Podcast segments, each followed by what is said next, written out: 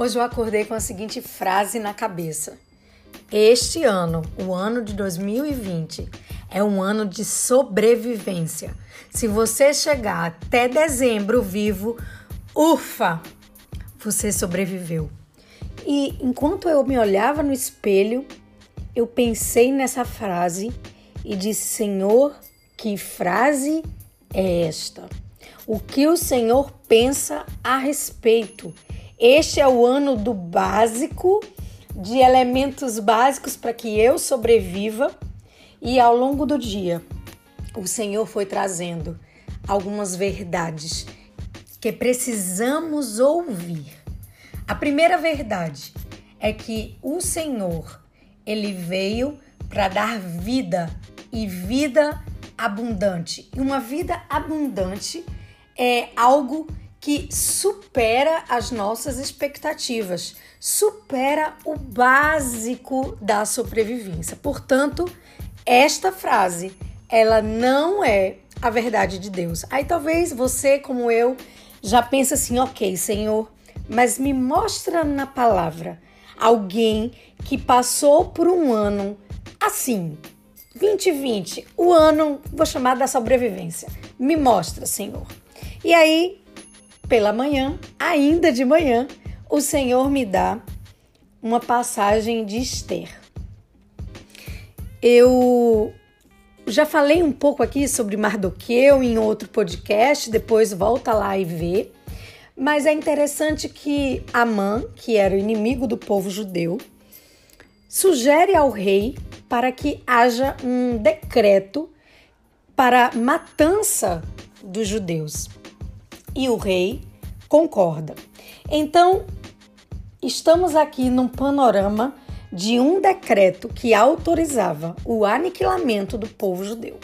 O povo judeu estava vivendo o ano da sobrevivência.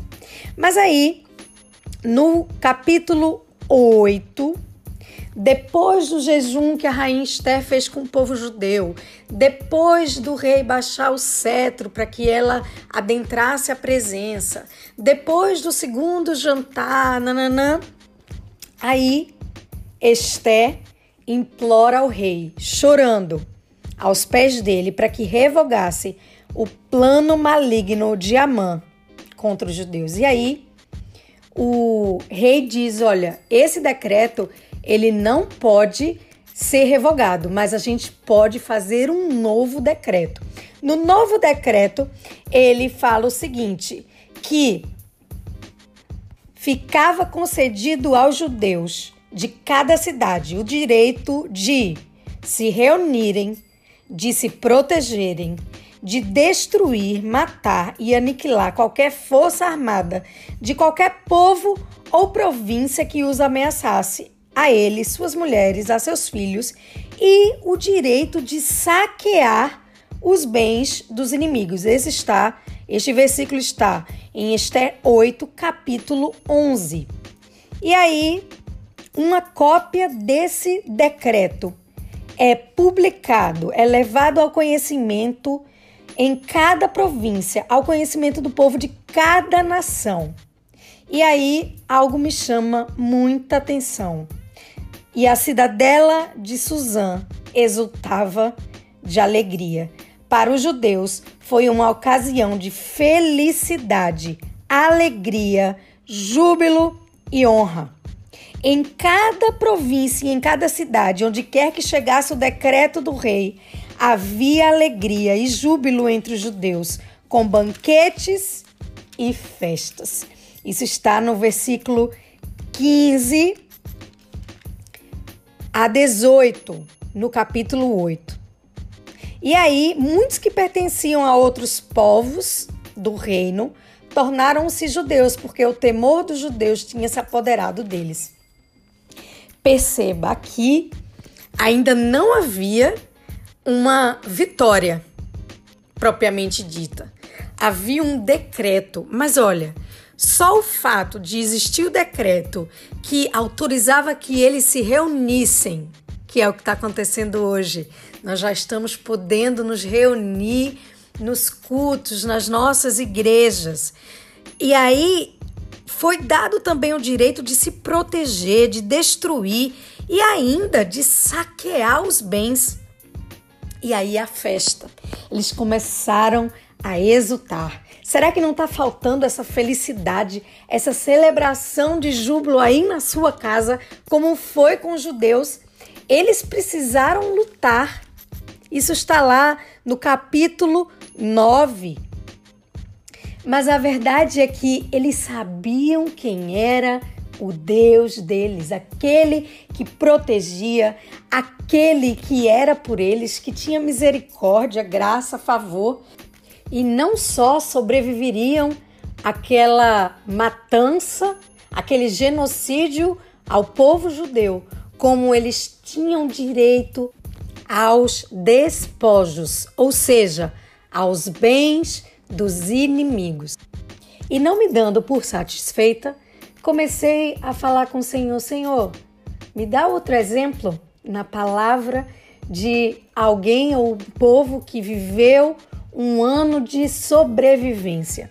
E ele me levou a 2 Crônicas, capítulo 20, que os moabitas, amonitas, meunitas entraram em guerra contra Josafá. E aí era um exército enorme. Ele, alarmado, decide consultar o Senhor e proclama um jejum. E diz para o Senhor: Senhor, eu não sei o que fazer, mas os nossos olhos se voltam para ti. E aí ele se humilha diante do Senhor e recebe a estratégia para adotar naquela guerra. E aí eles vencem aquela guerra. Era um ano era um período que tinha tudo para ser aquele ano de sobrevivência. Se passassem por aquela guerra, por aquela situação, ufa, haveriam sobrevivido. Mas o que eu quero te dizer e o que o Senhor me falou é que nós estamos em Cristo. Nós não estamos em crise. No céu não tem coronavírus. No céu não há falência. No céu não há nada disso que estamos vendo aqui diante dos nossos olhos. E sabe, nessa passagem de segundo Crônicas, o que me chama a atenção é que eles, além de vencerem a guerra, eles tiveram direito aos despojos. Eles pegaram roupa, equipamento, objetos de valor. Eles passaram três dias retirando tudo. Era mais do que eles eram capazes de levar. Ei, o que eu quero te dizer é que esse ano não é um ano de sobrevivência, não. É um ano de vida abundante para aqueles que estão em Cristo, aqueles que estão em Cristo que você se encha dessa verdade do Senhor, de que você não só vai vencer essa guerra, como vai sair mais fortalecido e com despojos e com recursos a mais. É isso que aconteceu tanto no episódio lá de Esther 9, como agora em 2 Crônicas 20. No versículo 27, do capítulo de 2 Crônicas 20 diz o seguinte: Depois, sob a liderança de Josafá, todos os homens de Judá e de Jerusalém voltaram alegres, alegres para Jerusalém, pois o Senhor os enchera de alegria, dando-lhes vitória sobre os seus inimigos.